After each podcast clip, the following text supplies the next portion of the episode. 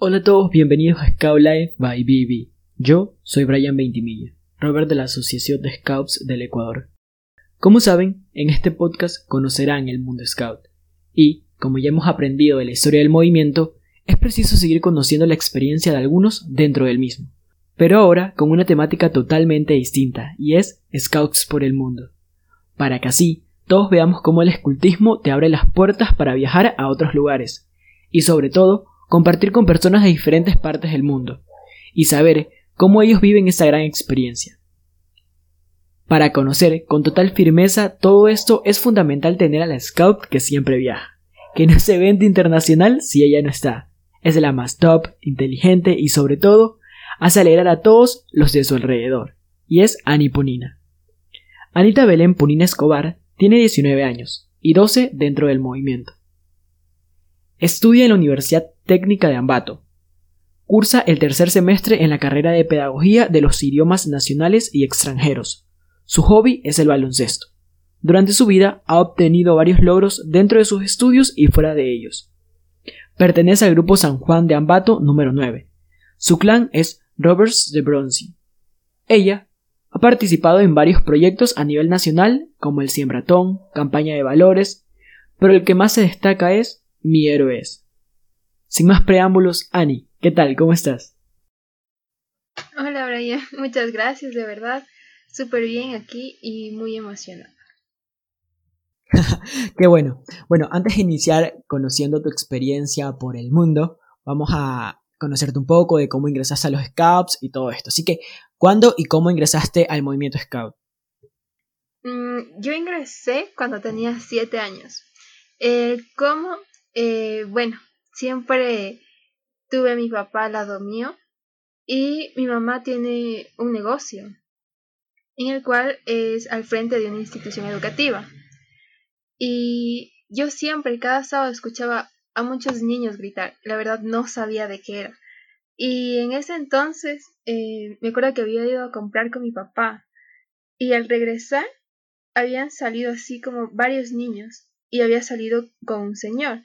Y yo en mi cabeza decía, es como una escuela. Y saludó a ese señor con mi papá. Y entonces él me invitó. Y aparte de eso, ese mismo día eh, los chicos eh, salían a otro grupo scout. Entonces mi papá solo me dijo, ¿quieres ir? Y dije, bueno, y ya, ahí me uní. Fue el primer día en los de scout, yo no sabía, la verdad, te juro que pensé que era una escuela, hasta que veía sus uniformes eh, conocí a otros niños y solo jugábamos, entonces de verdad me encantó. Ahí dije, yo me quedo aquí. Entonces yo sabía decir como me voy a, la escuela y eso, pero era los sábados, obviamente. Y ya, desde ahí empecé a ir todos los sábados y mientras iba creciendo ya sabía que era el movimiento Scout. Oh, qué bueno. Por un momento creíste, estoy en dos escuelas a la vez, qué bacán. Algo así. Bueno, ¿y cómo podrías definir al movimiento Scout? Eh, bueno, el movimiento Scout yo lo defino como un movimiento educativo, mm, no político, eh, más bien es de carácter voluntario para niños, jóvenes, adultos y adultos mayores. Eh, también es abierto para todo tipo de personas, sin distinción de clase, raza o credo. Y bueno, eso es lo que yo considero lo que es el movimiento Scout. Claro, eso es muy importante porque hay que tenerlo claro, que es para todos, no importa lo que eres o quién eres, sino que es abierto a todos, todos podemos ser scouts. Bueno, ahora sí vamos de fondo a lo que se trata de este episodio y es Scouts por el mundo. Así que cuéntanos tu primer evento internacional, cómo fue, cuál fue y cómo te sentiste. Mm, bueno, podría decir que fue el evento interamericano, el JAMCAM aquí en Ecuador. Eh, ese podría decir que es el primer evento porque ahí conocí igual personas de, diferentes países, conviví, eh, conocí otras culturas y sí, yo considero que ese es el, el primero, aunque haya sido aquí en Ecuador, la verdad. Claro, porque por ejemplo en ese ya te relacionaste con personas de otros países que tenían culturas distintas a las tuyas. Ese fue el de Guayaquil, ¿no? Sí, exacto, fue en Guayaquil. eh, fue en diciembre hasta enero y te imaginas que ahí habíamos pasado lo que era año nuevo en el campamento, entonces me encantó, había demasiada gente. Claro, sí, estuvo súper chévere. Yo no tuve la oportunidad de ir, pero en ese entonces eras caminante, o sea, recién pasabas a caminante, ¿no? Yo había pasado recién a caminantes y tenía en eh, mi equipo bastantes personas. Entonces nos habíamos decidido y, y, habíamos ido. La verdad fue una experiencia muy, muy bonita. Y conocí, como mencioné antes, conocí a muchas personas, las cuales aún mantengo relación. Créeme, es extremadamente lindo y te llena al saber que puedes tener esas personas. Oh, claro, supongo. ¿Y qué tal fue pasar fin de año ahí? Porque, o sea, normalmente uno pasa con la familia y todo esto. Bueno, en ese entonces pasaste con tu familia Scout, que es lo mismo, o tu familia internacional. Exacto. Eh, bueno, yo como era caminante, mi hermana era Robert. Entonces, las dos nos habíamos ido. Y como hermanas, ya sabes, ella siempre igual me iba a ver y estaba pendiente. Pero, eh, primero, los padres de familia de, del grupo Scout nos tuvieron una sorpresa. Eh, cada padre hizo una carta para nosotros, o sea, para cada hijo. Y justo cuando quedaban 10 minutos para que sea año nuevo, eh, los dirigentes nos entregaron unas cartas escritas por nuestros padres. Y bueno, ahí tú veías como un grupo de personas llorando. Obviamente yo también ahí llorando. Y mis papás me habían escrito una carta y nada, en un momento sí, sí se me hizo feo al saber que mis papás no estaban aquí conmigo. Pero por otro lado decía, no, como tú dijiste, mi familia es scout. Y en sí le tenía igual a mi hermana. Y como había tiendas ahí igual en el evento, lo que hice con mi hermana fue comprar una pizza. Y nos comimos las dos y ahí feliz año. Qué bueno. Y sobre todo la sorpresa que les preparó su grupo, porque, o sea, fue una sorpresa literal. Todos están ahí como que en el evento y de pronto una carta de tu familia. Entonces, recibí el año nuevo llorando o, con lágrimas sentimentales. Entonces, qué chévere. Sí, y eso que, bueno, ya, ya dependía de cada familia. Por ejemplo, los dirigentes eh, les habían dicho de cartas de las personas como que tenemos más relación. Entonces, igual a, otros chicos les llegaba cartas, digamos, de sus amigos, de sus enamorados, cosas así. Entonces, eh, todas esas cartas habían recibido y ese rato leer y no explotabas en. Supongo, entonces la finalidad era como que ponerte sentimental para recibir el año nuevo, qué chévere. Así es. Bueno, ¿y algún momento que recuerdes en especial de ese campamento? Mm, sí, mira, en el, en el evento, o bueno, en mi subcampo donde era, eh, nosotros convivíamos con personas que era de Perú. Y la verdad, siempre nos tocaba con ese equipo, siempre. Entonces ya mantuvimos una relación muy buena, nos relacionamos bastante con los peruanos. Y hubo una noche que nos reunimos, así ecuatorianos y peruanos íbamos hablando de cómo era igual el escultismo, qué es lo que nos gustaba, la comida, todo. Y esa noche eh, hicieron un picnic los scouts de, Perú y nos invitaron. Y ahí llevaron eh, su comida, unos dulces y nos habían hecho probar y estaba súper rico. Y un dirigente de ahí tenía una carpa que se abría como las cuatro paredes. Y era una carpa hermosa, créeme. Y de ahí, de tanto hablar en la noche y ya se nos fue la, la hora, eh, nos quedamos dormidos todos ahí en la carpa. todos. Y creo que nos dormimos tipo cuatro o cinco. Y nosotros, siete en punto, ya teníamos que estar de pie porque teníamos que hacer otra actividad. Entonces ya era como que un poquito más fácil levantarnos a todos e irnos. qué chévere, claro. Y eso, eh, bueno, es algo típico, no dormir en tu carpa, pero qué bueno que haya sido así, o sea, como que hayan compartido toda la noche y, cuando menos se dieron cuenta ya estaban dormidos, entonces, qué bacán, y sobre todo compartir con tus hermanos peruanos. Qué, qué chévere. Sabes que yo estuve, bueno, los participantes del Camp visitaron varios lugares del Ecuador. Entonces yo estuve en Montecristi y me acuerdo que conocí a unos scouts de Paraguay y como allá no hay mar, entonces ellos estaban emocionados por conocer el mar y todo eso. me acuerdo que fueron al cerro de Montecristi, donde antes quedaba la asamblea. De ahí sí se ve el mar, creo. sí, creo que sí. Pero ellos estaban como que emocionados de en qué momento se veía y en una ven como que algo azul al fondo, pero eran las montañas y las nubes. Así que ellos señalan como que, ay, mira, ya está el mar, pero como que señalaban al frente y el mar estaba a los lados. Me acuerdo de eso, porque no sé, fue súper chévere y a la vez como que, bueno, infantil se podría decir porque no habían, no habían visto el mar, entonces era como que, ah. Y después de eso, bueno, me acuerdo que ellos se tomaron fotos con todos y, así, y pasaron por distintos lados del Ecuador antes de regresar a Paraguay. Entonces, eso fue súper chévere, la verdad. Y, e imagino que en el campamento como tal se vivió aún más esa hermandad. Sí, créeme que sí. Em, como, te, como te dije, nosotros era 6 o 7 de la mañana y teníamos que estar listos, cambiados, algunas veces como que ya desayunados, ya todo, solo para coger las cosas y salir. Y como tú dijiste igual, eh, conocimos diferentes partes de Ecuador. Habían eh, viajes que nos quedaba 3, 4 horas y salíamos. No me acuerdo bien cómo eran los lugares, o sea, pero era, por ejemplo, te llevaba una cascada. Bueno, a nosotros igual sí nos habían llevado a una playa también. Entonces, igual hicieron juegos en la playa. Te juro que fue hermoso ahí. Fue una organización súper buena. Y la, tú veías, por ejemplo, si salías, tú veías, decía a la gente durmiendo en el suelo, si, si tenías que esperar un rato, la gente se quedaba dormida.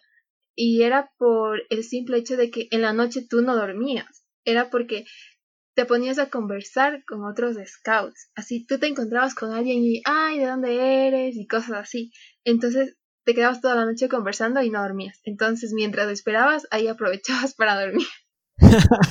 o mientras viajaba, supongo que en el bus también dormían, ¿no? Sí, pero créeme que eh, en mi subcampo también teníamos personas de Brasil y los brasileños son unas personas muy animadas que les gusta como esa adrenalina y en especial a mí yo no dormía, te juro, yo no dormía en el bus, yo sí era de las personas que me veías en el suelo ahí durmiendo mientras esperaba porque ahí se ponían y se paraban y hacían la dinámica y todos también le seguíamos, entonces era súper chévere. Oh, ya, ya supongo. Porque eso es normal. O sea, mientras van caminando, mientras van en el bus, los juegos, las dinámicas, o riéndose del que estaba dormido, haciéndole cualquier, cualquier broma. Así es, igualito. Bueno, ahora sí vamos a hablar de segundo evento internacional en el que participaste. Eh, World Scout Jamboree eh, del anterior año, 2019, que se hizo en Estados Unidos. Se realizó en West eh, Virginia. En ese ya fuiste como caminante, ¿no? No, fui como rover, pero eh, como sabes, los rovers saben ir como equipo internacional de servicio, pero en mi caso yo fui como staff de la delegación, entonces era un poco diferente. Oh, ya, ya, ya entiendo, qué chévere. Pero igual la experiencia, bueno, me han contado que es aún mejor, o sea, que se vive más, más chévere, o sea, conoces mucha más gente, entonces creo que es como que la misma experiencia, pero un poco más madura, ya como, como el, control. Sí, demasiado, porque, por ejemplo, tú en el, en el Jam encontrabas más personas que hablaban, digamos, español. Pero en el Jamboree no, ahí sí tú encuentras personas hablando de diferentes idiomas, eh, inglés, portugués, árabe, francés, todo, o sea, todo, absolutamente todo. Y sí, es más grande, ahí tú ves mucha gente, o sea, en tu cabeza ni creo que piensas que todos nosotros somos de Scout, o sea, no, es enorme. Supongo, bueno, y al ser un evento mundial, o sea, todo el mundo va, entonces hablan su idioma y, bueno, tu carrera te ayuda en ese, en ese aspecto porque, por ejemplo, dominas bien el inglés, así que se te facilita esa comunicación con personas de otros lados. Sí, absolutamente. Eh, como te mencioné, estaba en el staff de la delegación, entonces era necesario para mí el poder hablar inglés. Entonces, eh, mi trabajo consistía en estar, digamos, en el stand de la delegación y explicar eh, lo que es Ecuador, nuestra cultura, absolutamente todo. Entonces, el idioma que prevalecía ahí era en inglés. Entonces yo tenía que estar hablando inglés en todo momento. Y sí, mi carrera me ayuda mucho. Eh, igual sigo aprendiendo otros idiomas y sí, la verdad, absolutamente estoy agradecida con eso. Bueno, ¿y cómo fue tu, tu experiencia al cambiar ya de participante a staff? Porque en muchas ocasiones pensamos como que, ah, ya no es lo mismo, entonces no voy a ir a ese evento o algo así. O sea, ¿cuál fue tu experiencia y cómo podías describirlo para que otras personas vean y, se animen a participar como staff?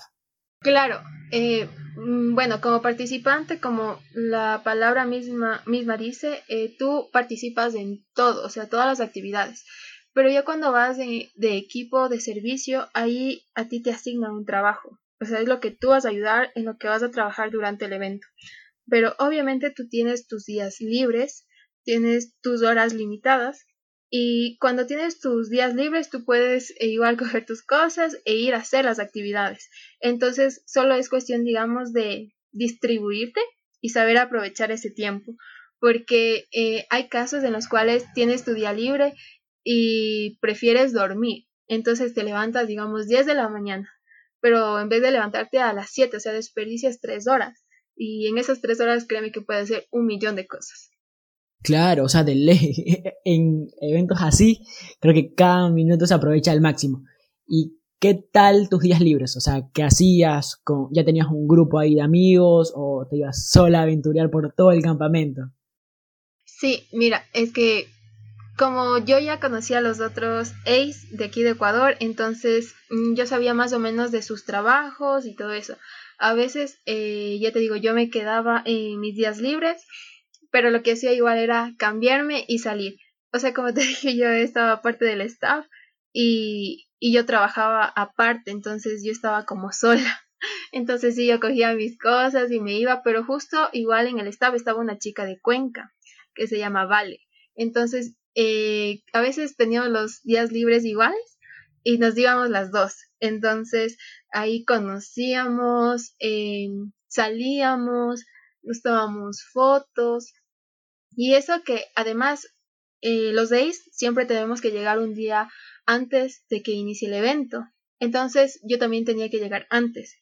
Y ahí igual aprovechamos haciendo las actividades. Eh, entonces decíamos, bueno, yo voy a hacer esta actividad porque ya cuando empiece el evento esto va a estar a full, entonces ahí aprovechabas y, y teníamos, digamos, un mapa, porque donde estábamos era, digamos, un bosque, pero era enorme, es una extensión enorme que tú para ir a un lado al otro tenías que coger bus. Entonces nosotros teníamos un mapa y ahí te ibas guiando. Igual ahí te decía qué bus te lleva a tal lado, a qué hora sale. Entonces tenías que igual estar muy pendiente en eso. Oye, sabes que no sabía lo del bus, creí que todos caminaban y así, pero el tamaño del bosque fue demasiado grande. Sabes que algo no sabía, o sea, sí que ustedes llevaban un día antes, pero no que podían hacer las actividades también. Y qué bueno tener todo el campamento solo para ustedes y comenzar a hacer las actividades que, que querían o que iban a ser más llamativas para los chicos y que tal vez iban a estar más ocupadas. Entonces ya ustedes aprovechaban eso. Exacto. Por ejemplo, habían personas que trabajaban digamos, en el zipline, que era eh, una de las actividades, que te bajabas como con un arnés y todo eso. Entonces, los chicos que trabajaban ahí, ellos ya tenían que probar, ellos tenían que saber cómo poner, todo, o sea, cómo se iban a organizar. Entonces, como que nos cambiábamos, entonces ahí nos dirigíamos y nosotros vamos a hacer esta actividad. Igual los chicos era como que entre todos nos colaborábamos para ver si es que está bien o está mal y si es que alguien pasaba algo ya sabíamos que estaba mal. claro, supongo, qué chévere, o sea, ustedes eran ahí como como que los que estaban de prueba para ver si salía o no salía bien las cosas, pero al final es bastante creíble porque creo que al llegar antes y supongo que se fueron después, entonces viven el campamento de otra manera y un poco ya más maduro el, el evento como tal. Así que, no sé, súper chévere y supongo que también lo disfrutaste súper bien el resto de días en tus momentos libres. Sí, sí, eso sí, la verdad. Eh, tenía que levantarme igual temprano para desayunar, eh, coger lo que yo quería comer y de ahí sí era como mi día de aventura, de ahí sí lo que yo quería hacer. Pero, por ejemplo, como te mencioné de los buses, eh, a veces obviamente sí se llenaban los buses, digamos que colapsaba. Y sí podías irte a pie, pero créeme que te demorabas como unas dos horas, si no es más, porque como te dije, es el territorio muy extenso, es muy grande, entonces eh, yo sí como unas dos, tres veces tuve que ir a pie. qué, qué Pero, o sea, claro, no, no perdías la oportunidad de ir a tal lugar porque el bus estaba lleno, así que sí vale la pena ir caminar y igual te vas tomando fotos en los lugares que veas como que más llamativos o algo así. ¿Y qué es lo que más destacarías de este evento o, aún está presente en ti, como que te pones sad cuando piensas en eso o un momento súper alegre del campamento? O sea, lo que más destaques. Lo que más destaco puede ser eh, la clausura porque fue Uy, no te imaginas, creo que yo cada vez que veo videos o fotos me emociono y es como otra vez quiero estar ahí porque ahí, eh, no sé si has visto Tomorrowland, fue casi así la temática. Entonces ponía música electrónica y que iban subiendo de nivel. Por ejemplo, nivel 1 sonaba tal música y salía, digamos, luces. Nivel 2 y, y seguían así subiendo. Por ejemplo, salía fuego. Había, uy, no, un montón de cosas y fue hermoso. Y yo, te juro, ahí se me salieron las lágrimas y decía, gracias a mis papás porque estoy aquí. Entonces, eh, fue muy emocionante, además porque teníamos como un aparato que era como pulsera. Y todos tenían eso, todos eh, los participantes, equipo de servicio, dirigentes, todos teníamos. Y tú tenías que aplastar eh, esa, esa cosita que se llamaba Novus y ya tenías el contacto de esa persona. Entonces era una aplicación. Y si tú y yo, digamos, hacíamos match, eh, yo ya sabía todo de ti. Sabía de dónde eres, eh, de qué es lo que haces, si eres rover, caminante, todo eso. Entonces, en la clausura, eso también controlaron y, y como se salían luces, Ahí tú veías si se prendía, se apagaba, salían luces diferentes. Igual hicieron con drones, formaron bastantes figuras, eh, formaron como el mundo, el logo del, del campamento, bastantes cosas. Entonces me encantó a mí la clausura, me quedé loca ese rato. Supongo, o sea, eh, y creo que la clausura también te lleva porque, o sea, en ese momento comprendes que, lo que dice ya se acabó, en el sentido que ya no vas a volver a ver a todas esas personas, ya no vas a compartir con, los amigos que hiciste desde entonces, porque son de otros lados del mundo y, y, eso de alguna u otra manera ya te va poniendo como que triste porque se está acabando el campamento y tal vez, bueno, después ya cuando llegues a tu país solo se van a comunicar por chat o algo así, entonces esa sí es la parte más como que fea y a la vez chévere del campamento. Sí, era muy nostálgico. Y como tú dices, por ejemplo, yo ahorita mantengo relación con mis amigos eh, por Instagram, por WhatsApp, entonces ahí sabemos hablar y a veces, y ahorita en este tiempo de, del virus es como más difícil. Ahí sí es, ¿y cuándo nos vamos a volver a ver? Y, y todo eso. Sí, de verdad te causa mucha nostalgia. Supongo, supongo. Y bueno, tus amigos de otros lados, porque me acuerdo cuando compartiste ese meme en Facebook, atraseando, no, no sé si haciendo no, no. scouts ecuatorianos. No, qué bestia, no. Los scouts ecuatorianos somos súper chéveres, igual los chicos tienen unas ideas hermosas, pero es que hay otros scouts que ves ese potencial te quedas loco. No, pero yo sí valoro el producto ecuatoriano también, por favor. Y no, es que sí es muy diferente, no, te juro. Te quedas loco cuando vayas. bueno, bueno, igual digamos que, que te aceptamos esas, que, que, también, no sé, te sientes, bueno, no orgullosa, sino, no sé, nos, no, no, no, no nos aprecias, pero de alguna u otra manera te llamamos la atención, te podría decir, porque no sé, igual fue feo, todos nos sentimos como que sad. No, sí les aprecio. Los scouts hombres ecuatorianos también están en mi corazón. Pero esa publicación era dirigida para mis otros amigos de otros países, pero los ecuatorianos están primeros. Así que no te sientas así. bueno, entonces nosotros debimos asumir eso. Ya, ya sabemos que si ya compartir otra cosa, nosotros ya estamos incluidos, aunque no nos no, no estemos ahí de forma literal. No, sí, siempre van a estar ahí presentes.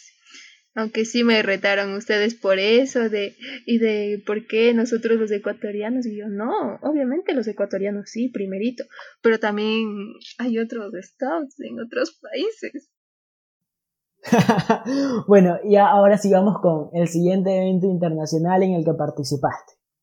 ¿Cuál fue y qué tal tu experiencia? El Jamcam de Brasil. Fue igual hermoso Créeme que yo primero tenía nervios por, por el idioma. Pero bueno, eh, no sé, a mí se me hace muy fácil lo que son los idiomas. Y yo siempre he escuchado igual música en portugués y ya tenía como algo en, en mi cabeza, o bueno, yo ya sabía. Entonces, eh, yo había viajado con mi grupo, porque igual fueron chicos de la unidad de scout, caminantes y yo que era igual ace con otros chicos y a ellos, por ejemplo, a los niños se les complicaba y yo decía como yo les entiendo, entonces yo era la que les ayudaba. Igual, por ejemplo, en el World Scout Jamboree yo fui como speaker traductora. Igual fue en Brasil, porque ahí en cambio yo estuve a cargo de todo un subcampo. Entonces eran más de 200 personas que tenía atrás mío, pero los era, éramos cuatro. Tres de ellos eran brasileños, obviamente hablaban portugués, y yo era la única que hablaba español y también inglés. Entonces yo iba igual ahí de traductora. Y en mi cargo yo tenía, por ejemplo, contingentes de, de Perú, de Paraguay, de Ecuador, tenía de Argentina y bueno, no me acuerdo cuáles más, pero tenía a mi cargo, imagínate, era un trabajo súper duro, súper, súper, súper duro, porque es como ser la dirigente que está ahí a cargo. Entonces, si los chicos que hablaban español mm, no sabían a quién acudir, era a mí, solo a mí. Entonces yo era la que hablaba con, con, las, con las personas brasileñas. Entonces nos entendíamos y, bueno, yo como también estudio italiano, eh, el portugués se parece también al italiano junto con el español, entonces era más fácil. Entonces de ahí nos entendíamos todos. oh, ya qué chévere. Y creo que eh, ya sientes esa responsabilidad porque se podría decir que tienes a cargo varias vidas de alguna u otra manera. Entonces, como que disfrutando el campamento, pero a la vez vas cuidando a todos los chicos. ¿Cómo podrías describir esa experiencia ya de, o sea, de disfrutar el campamento, pero como que ya teniendo en cuenta que, que tienes que tener como que bajo el control a cualquier actividad que ellos hagan o algo así? Porque, por ejemplo, uno cuando está, cuando es más pequeño, hace cosas sin pensar en las consecuencias, o sea, un juego o algo así, o tal vez algo que, que que, o sea, que no cuentes como que con el condicionamiento físico para realizarlo. Entonces, eso ya sería como que tu tutor de, alguna u otra manera que tiene que estar ahí. Sí, eh, como te mencioné, éramos cuatro personas a cargo del subcampo, pero los cuatro, digamos, teníamos igual más de 500 personas. Pero en mi caso yo me encargaba siquiera de unas 200 personas. Entonces era como que nos distribuíamos y yo en ese entonces me sentía como la mamá de los pollitos, creo, porque venían chicos de Perú y me decían, ¿sabes qué? Eh, mi carnet no, no, no encuentro, me decían es que mi dirigente viaja mañana y yo estoy solo y yo ese rato, pero ¿cómo que estás solo? Entonces uno tenía que ponerse a cargo de ellos. Y como tú dices, eh, los chicos, digamos, de la emoción también no piensan dos veces. Entonces uno tenía que estar capacitado y tenía que saber, ok, ¿dónde están, digamos, los centros médicos? Eh, qué es lo que me queda más cerca, dónde puede haber agua, dónde están estas personas, todas las personas que nos puedan ayudar. Entonces, eh, sí, tenías que estar igual ahí muy pilas de todo lo que llegue a pasar. Igual si los chicos se les perdía algo, eh, venían y, me decían esto, qué pasa, y a mí me decían scouter, y yo no, aún soy beneficiaria y, a mí no me gusta que me digan así. Entonces yo decía, no, solo dime Annie. Entonces me decían, Annie, esto pasó, y yo, bueno, vamos. Y, y era así como, como te dije, de la mamá de los pollitos. Tenía que ir de un lado al otro, pero además de eso, eh, como dirigente, tenías que acompañar a tus chicos en todos los eventos. Entonces yo tenía que ir con ellos. Entonces si ellos iban a tal lado, yo también. Entonces yo también puedo decir que disfruté las actividades, porque también tenía cargo delegación de Ecuador. Y eran unos chicos de Guayaquil que igual pasaba tiempo con ellos, más pasé con ellos, la verdad. Pero a veces ya me tenía que abrir e ir con las otras delegaciones. Entonces, ahí yo ya sentía como esa responsabilidad al saber que si, si llega a pasar algo, tú debes de estar ahí. Tal vez en algún momento sí te sentías culpable, pero igual no estaba, digamos, sola. Yo trabajaba igual con los dirigentes a cargo de los chicos. Entonces ahí sí tenía un buen grupo de, de dirigentes. Oh, ya que, ¿sabes qué? Algo que me llamó la atención es que cuando tú no eres dirigente y te dicen como que scouter y tú no, solo dime como que, en tu caso, Annie y algunos después de eso te dicen, ah, scouter Annie. no sé si te ha pasado. Exacto. Sí, y créeme que los chicos de Perú eran los que más me buscaban, entonces era porque a veces estaban solos o no sabían igual, entonces siempre igual decían, Scouter Annie, y yo, ¿cómo que Scouter? Así. Y a veces igual los chicos de Brasil igual me decían como que jefe, decían jefa en ese, en ese, caso. Y yo, ¿cómo que jefa? Y así, no, solo Annie. Y ahí, solo hablábamos y digamos, en algún momento ya te acostumbras porque tienes la responsabilidad de las personas. Pero de ahí no, o sea, creo que también al, al principio tienes que poner los límites con los chicos. Claro, claro. ya después de eso, Scout y ya, bueno, próximamente. Y. No.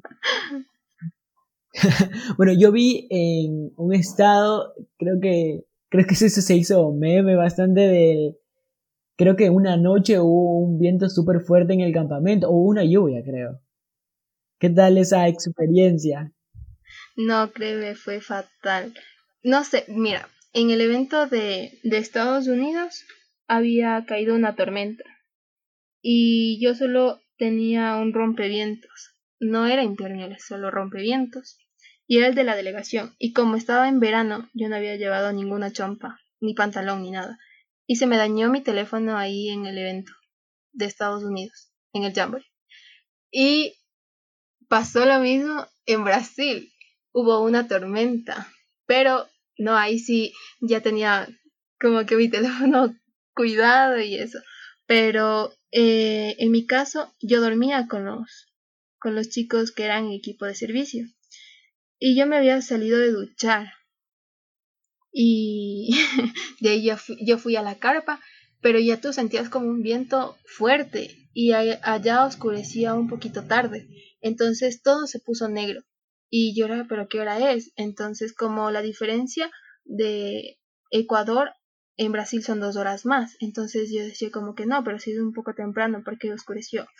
Y luego tú ya sentías ese viento y yo en mi cabeza decía, va a llover, pero uno se imagina como las lluvias de aquí, o sea, no tan fuerte.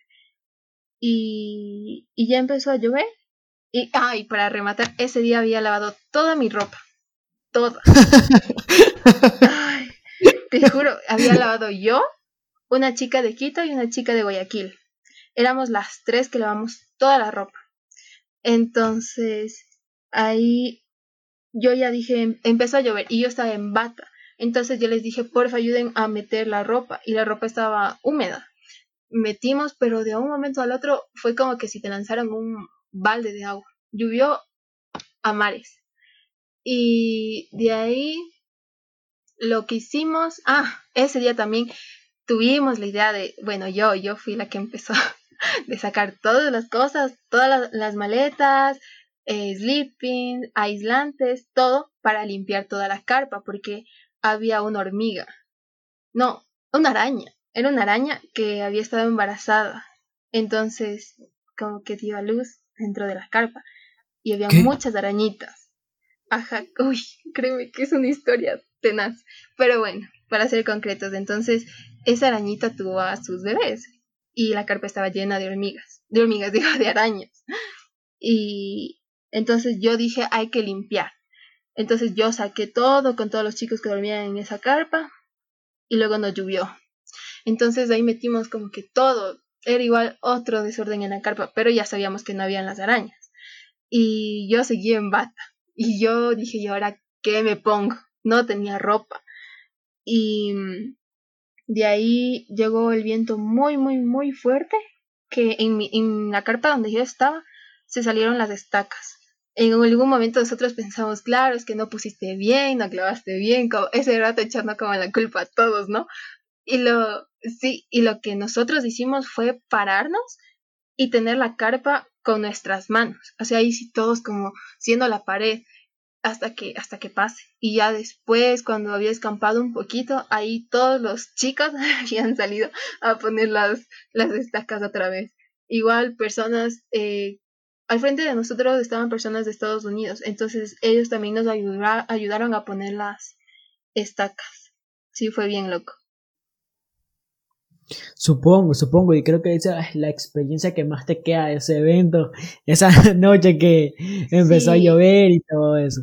Ese día pasó todo, te juro, fue la araña, la ropa, las maletas, la carpa, todo, fue absolutamente todo, no te imaginas.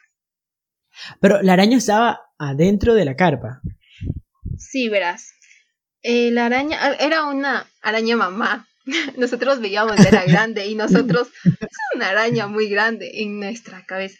Y luego ya cuando la araña, digamos, estaba en el techo de la carpa y empezó a bajar y en una de esas algo, pasó, pero la araña creo como que se cae y luego empiezan a salir full arañas y nosotros no, esta araña estaba embarazada. Entonces, ya ese rato nos matábamos, decíamos, esta carpa está llena de arañas. Y no, fatal. Tuve que ir igual a, comprar en un súper. Fui a comprar una pala y una escoba. O sea, de mano para barrer toda la carpa. O sea, te imaginas de ese nivel. Créeme que teníamos demasiado miedo. Y no dormimos.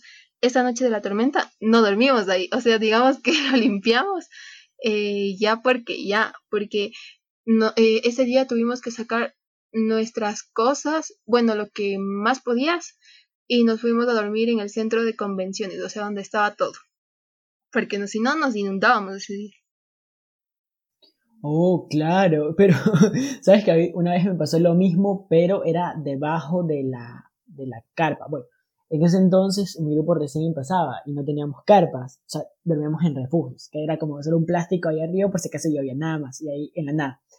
Y para eso, me acuerdo que habían como unas palmas de coco y esas hojas que son súper super largas las habíamos puesto en el suelo, o sea, como para una división, había una. Bueno, y me acuerdo que cuando levantamos el campamento, salieron así full arañas para todos lados. Incluso creo que habían como 100 pies. Y nosotros, qué trip, brother, dormimos encima de eso. Y todo el mundo se había quedado como loco, porque, o sea, solo era eso que, nos dividía entre las arañas y, y nosotros prácticamente. Entonces, sí entiendo de cierto modo el miedo que sintieron ustedes. No, sí, créeme, fue fatal, porque ese rato cuando eran todas las arañas, ahí sí como que todos de pie y fue, no puede ser. Y ya, eso es lo que nunca me voy a olvidar.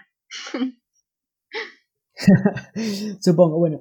Y ahora sí, la anécdota que más recuerdes o lo que más te haya marcado en ese campamento. Mm, puede ser de un niño que era de Paraguay. Él tenía como un canguro que siempre llevaba. Y era, si tú le veías caminar a ese niño, siempre iba con eso, yo no sabía por qué. Y entonces, en una actividad tenían que los chicos correr, eh, salir saltando, digamos, era una actividad más de diversión. Entonces, ese niño se sacó ese cangurero y lo dejó en una esquina y luego se perdió. O sea, él, él no se acordó de coger y llevarse, ¿no? Porque teníamos que pasar a otra estación. Lo dejó y como, y como íbamos cambiando, eh, ya estando en la segunda estación, él me dice, no encuentro. Y ahí dijo, Ani, no encuentro. Y yo dije, ¿por qué tenías ahí? Y él me había dicho que tenían como insignias que eran de, de colección. Pero tú veías esas insignias y era de 1800 tal, 1900 tal. O sea, era una colección hermosa. Y también tenía como pines. Entonces todo eso iba coleccionando y decía que eso era como una reliquia porque era desde su abuelo. O sea, imagínate, cualquier persona estuviera lo mismo, hasta yo. Y el niño era como que ya lloraba y yo, espera, a ver, vamos.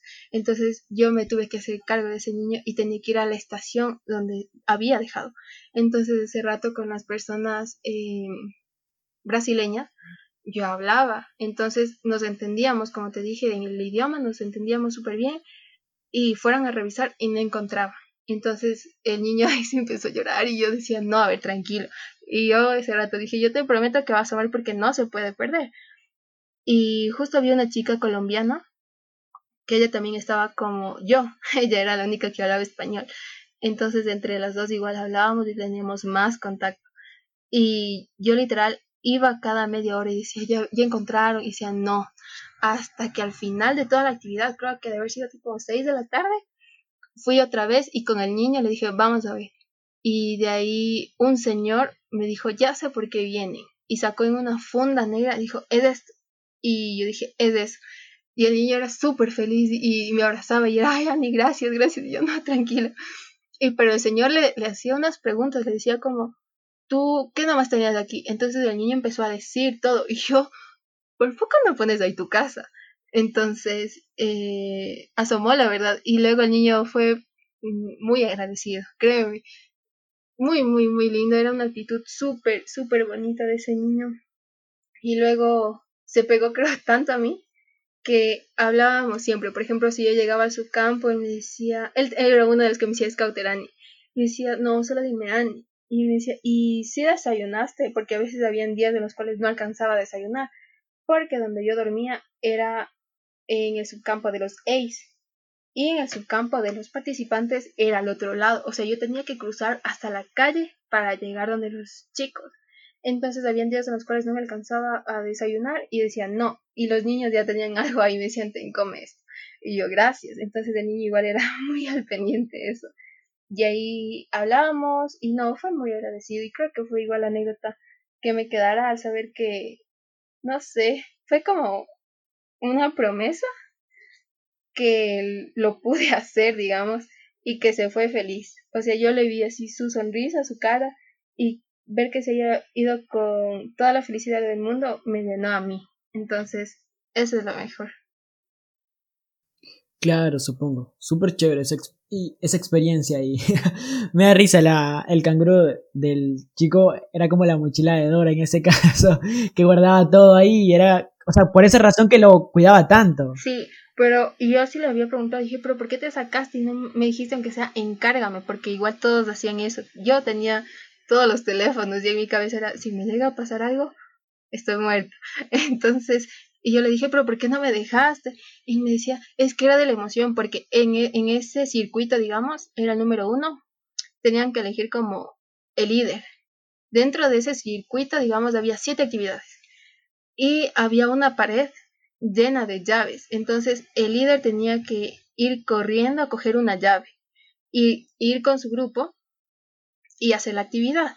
Pero siempre había una sirena que tocaba. Entonces, cuando tocaba esa sirena, el líder tenía que coger la llave e ir a intercambiar. Entonces creo que de esa emoción o de esa adrenalina no se dio cuenta. Entonces, como era todos felices, y me acuerdo que en esa actividad habíamos terminado hasta como con fiesta. Todos eran bailando, entonces creo que por eso se había olvidado. Supongo, ya se dejó llevar por, por ese momento de, de la adrenalina del juego. Bueno, y ahora sí que ya hemos terminado de hablar de todos tus, bueno, de los eventos internacionales a los que, a los que has participado.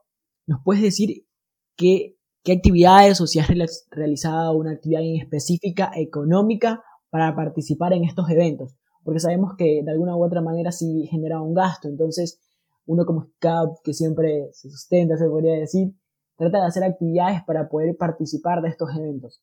¿Qué actividades normalmente realizas tú para participar en eventos, ya sean nacionales o internacionales? Sí, con mi grupo nos organizamos para salir a vender cupcakes en el centro de la ciudad. Salimos a vender, también eh, son helados. Entonces esas dos cosas siempre salimos a vender, pero más son los cupcakes. Entonces sí, la verdad la gente ambateña sí nos compra. Ya es como nos tienen fichados también, como salimos con el uniforme, entonces ya saben. Y esa es la actividad. También nosotros sabemos pedir auspicios a diferentes empresas. Entonces igual nos colabora. Oh, ya, qué chévere. esa, esa actividad está súper buena porque se relaciona casi a lo de, a lo de los scouts venden galletas. No, no vendemos galletitas. Ahí, ahí similar. Cupcakes sí, pero no galletas. bueno, ya te voy a comentar algo de eso. Y es que esa fue la encuesta que se realizó esta semana en Instagram y ah, bueno, te vas a sorprender un poco porque algunos scouts sí venden galletas y, lo hacen como para llamar la atención y poder vender más. Y bueno, Eduardo de Cuenca nos responde, pienso en hacer lo más cliché posible para generar ingresos para el mundo de Irlanda. Galletas Scouts. y creo que eso llama bastante la atención porque todo el mundo va a decir, ah, mira, es un scout que está vendiendo galletas. Vamos a comprarle. Sí, tal vez, por ejemplo, yo tengo aquí unos amigos que no son scouts, pero ellos siguen páginas de scouts. Y cada vez que sale algún meme diciendo eh, scouts igual de galletas o relacionado, me etiquetan a mí. Y eso, oye, ya basta, así yo, es como que no, yo no vendo galletas, cupcakes sí, pero no galletas, y siempre me molestan. Entonces creo que sí sería como igual algo que les llame bastante la atención. Claro, de ley. Bueno, Miguel Cardona nos responde, vender huevos al por mayor. Eso supongo que va a dar full dinero, caca.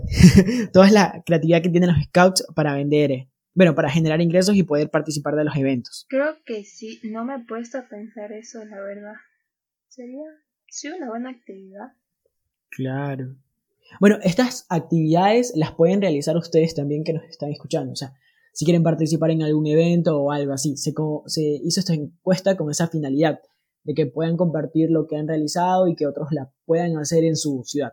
Pero si son de la misma ciudad, no le van a copiar la actividad, pues. no le van a hacer competencia. Claro, no, no, no. Es que sí, aquí en Ambato yo he visto, por ejemplo, antes del virus, estaban vendiendo chicos de otro grupo helados para el Jamcam que se iba a hacer el nacional.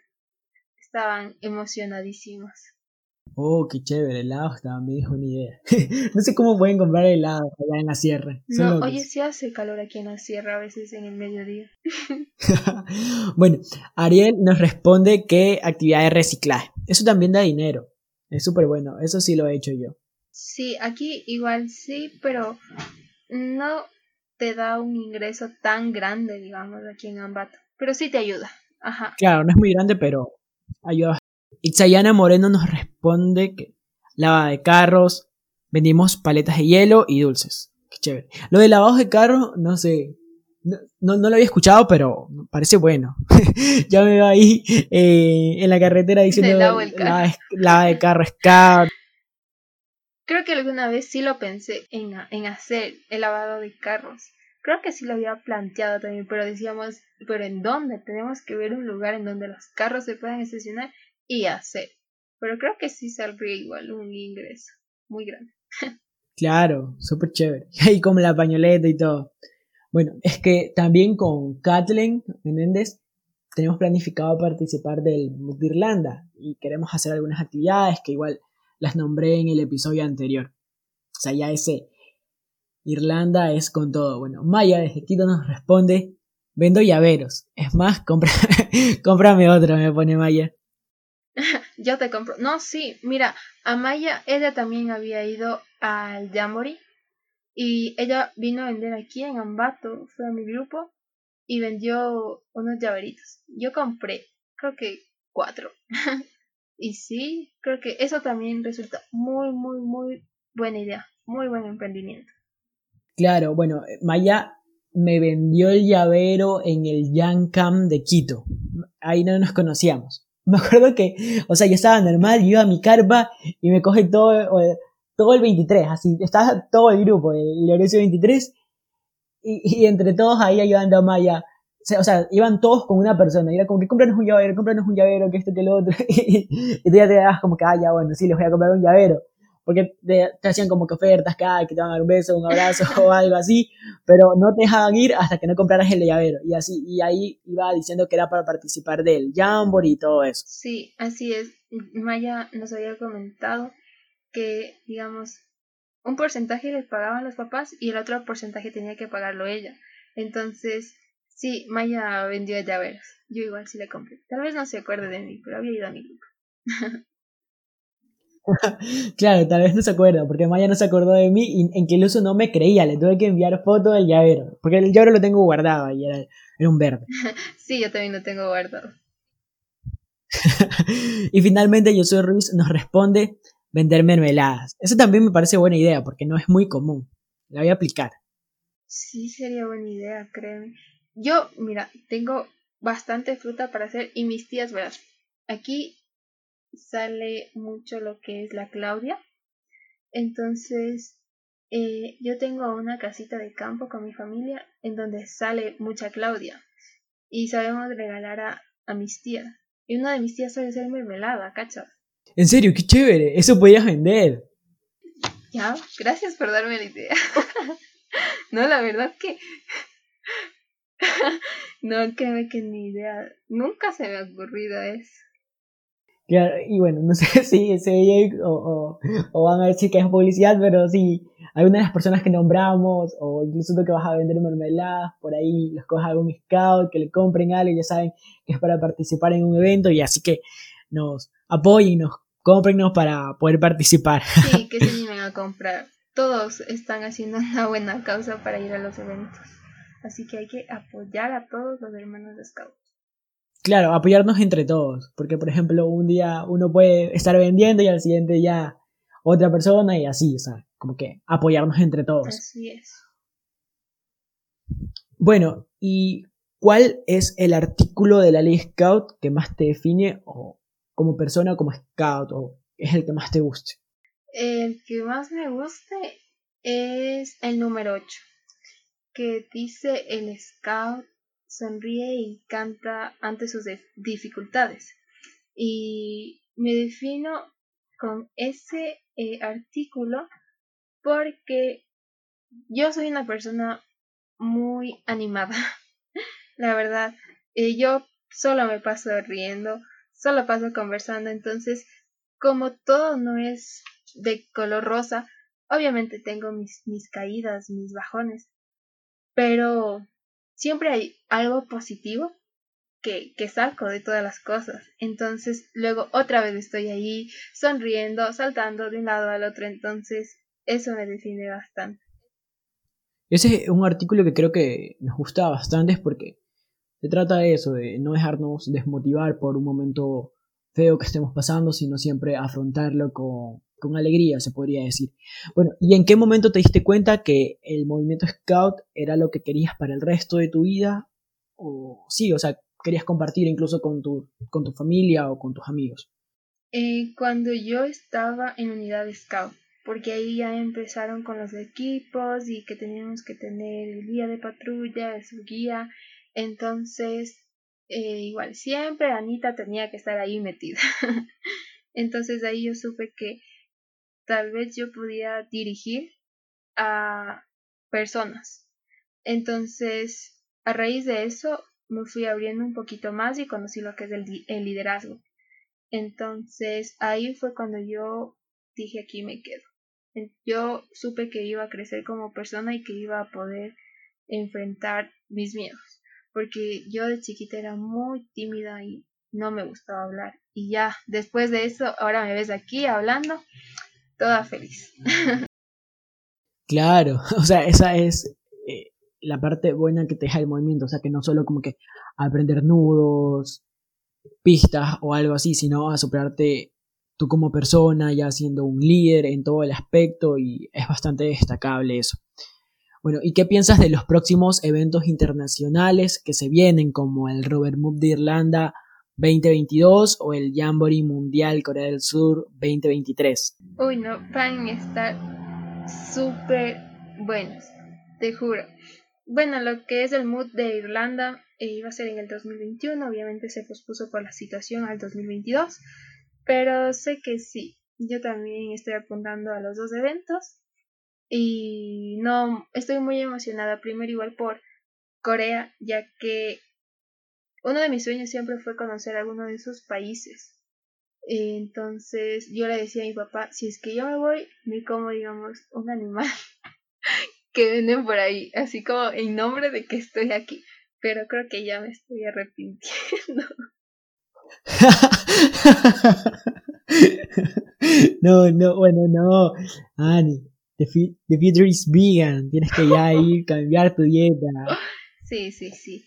Aparte, luego me puede pasar algo, ya, ya no se sabe, entonces. Puedo. No te abrimos las puertas en Ecuador. puedo compensar con otra cosa. bueno, para, y al Robert Mood de Irlanda si piensas ir, ¿no? Ya, ya habíamos quedado ahí para el Trip 2022. no, no, me habías nombrado, ya, ya me siento triste. No sé si, si eso de que no quieres, bueno, no, no sé si te avergonzamos los scouts de Ecuador. Pues. no, oye, no, tampoco así. no, los scouts de Ecuador son súper lindos. Y yo voy a viajar con ustedes, contigo es más, había quedado de acuerdo que decíamos sí, del Mood y obviamente que voy a ir, obviamente. Sí. y teníamos planificadas algunas actividades, no sé si recuerdas, pero como no se los, los eventos, ya no las pudimos realizar. Sí, teníamos ya. Era una actividad súper buena. Me quería vender, Brian me quería vender en los eventos.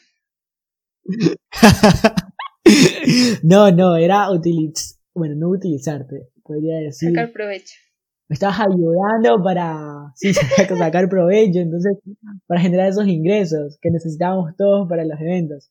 Y bueno, si ya después de un tiempo, obviamente se va, bueno, va a volver toda la normalidad y hay un, si, va, si hay un evento y nos ven ahí con una actividad, ya saben que es la actividad de la que estamos hablando ahora y nos apoyan. Porque va a ser súper chévere. Y súper rentable sobre todo. Es malo. Oye, no, así, le pueden escuchar como Brian Vintimilla me quiere vender en los eventos. Lastimosamente ahora todo va a ser virtual y va a ser más difícil. no, pero, o sea, lo bueno es que ya se pasó para el 2022, así que en el 2021 supongo que ya los eventos volverán a la normalidad y ahí sigamos con toda esa actividad económica que ya estaba planificada. no, no, qué mal de tu parte. Hay que ver otras alternativas. ¿No ves que estamos en crisis? ya hayas aceptado, sé que ya, ya está eso, ya está pactado por WhatsApp, creo, sí, por WhatsApp. Incluso comentarios de, Yo les ayudo a mis hermanos scouts del Ecuador a cumplir sus sueños de viajar, pero de diferentes maneras, para que puedan conocer los prospectos de otros países. sí, sí, eso está bien, eso me gusta. Bueno, y ¿Cuál es la rama que más te ha gustado dentro del movimiento? La unidad de Scout, porque ahí ya me fui definiendo como persona y como adolescente. Ya tenía eh, mis metas, tenía todo claro, sabía que eh, podía ser responsable, que tenía que cumplir con mis cosas.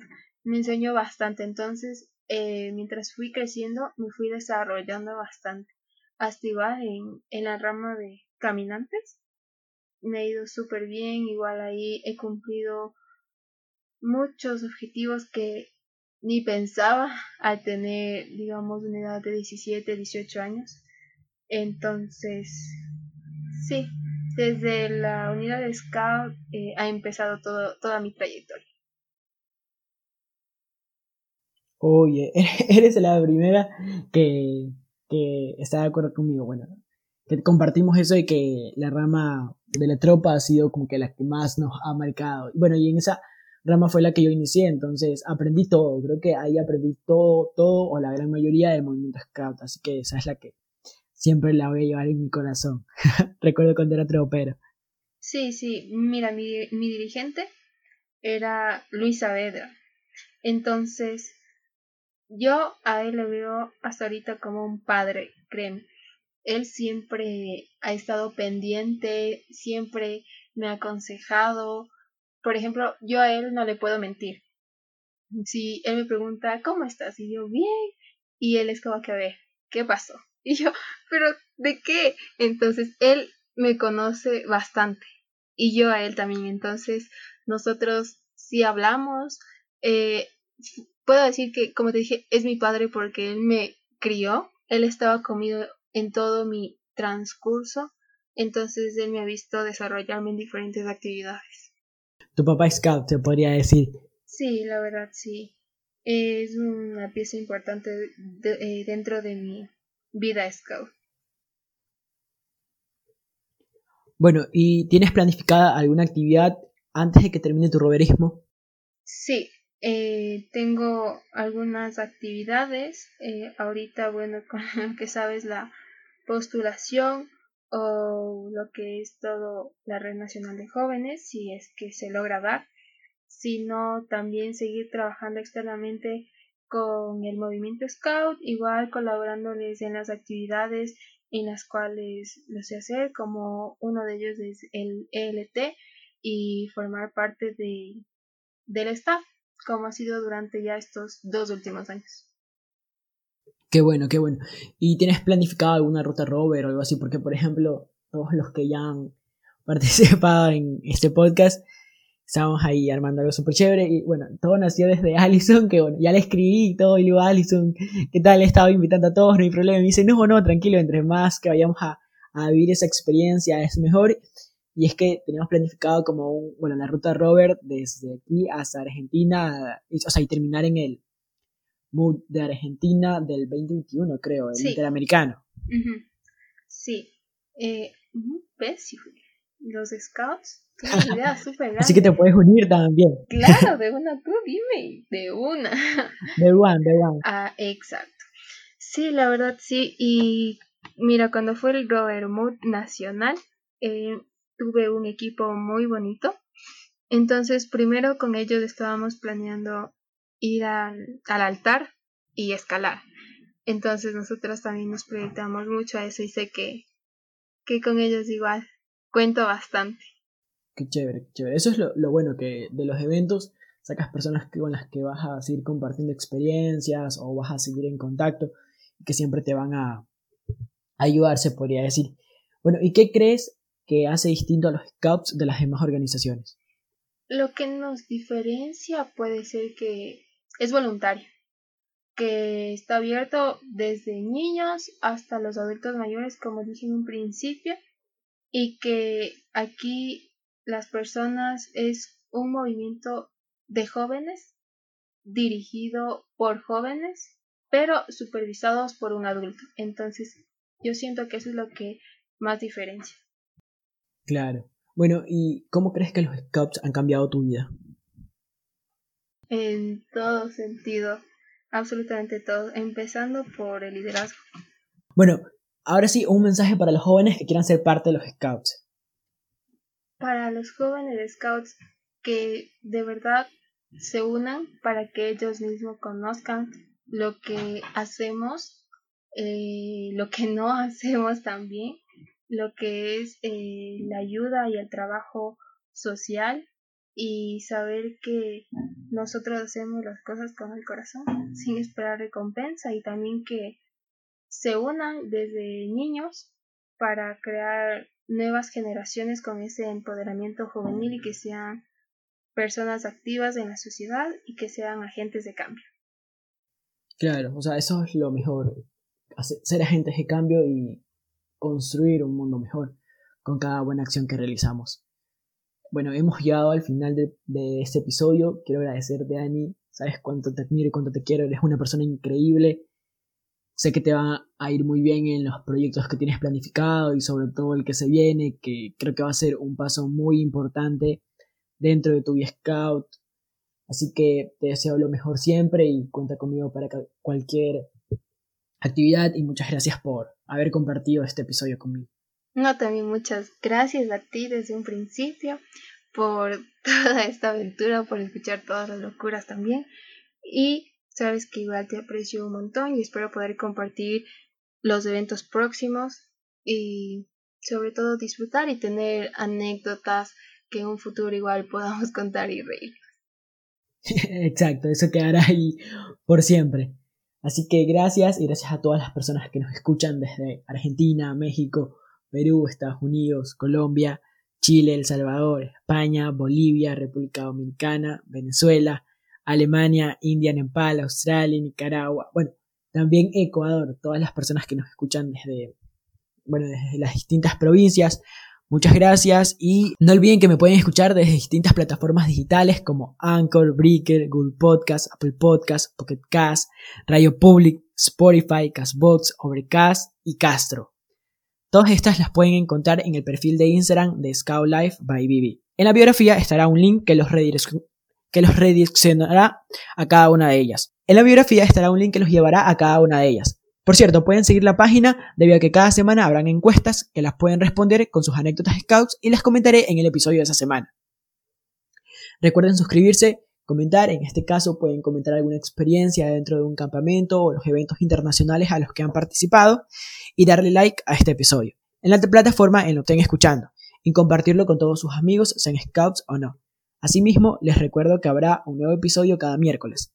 Sin más que decir, tengan buena casa y les envío un apretón de mano izquierda.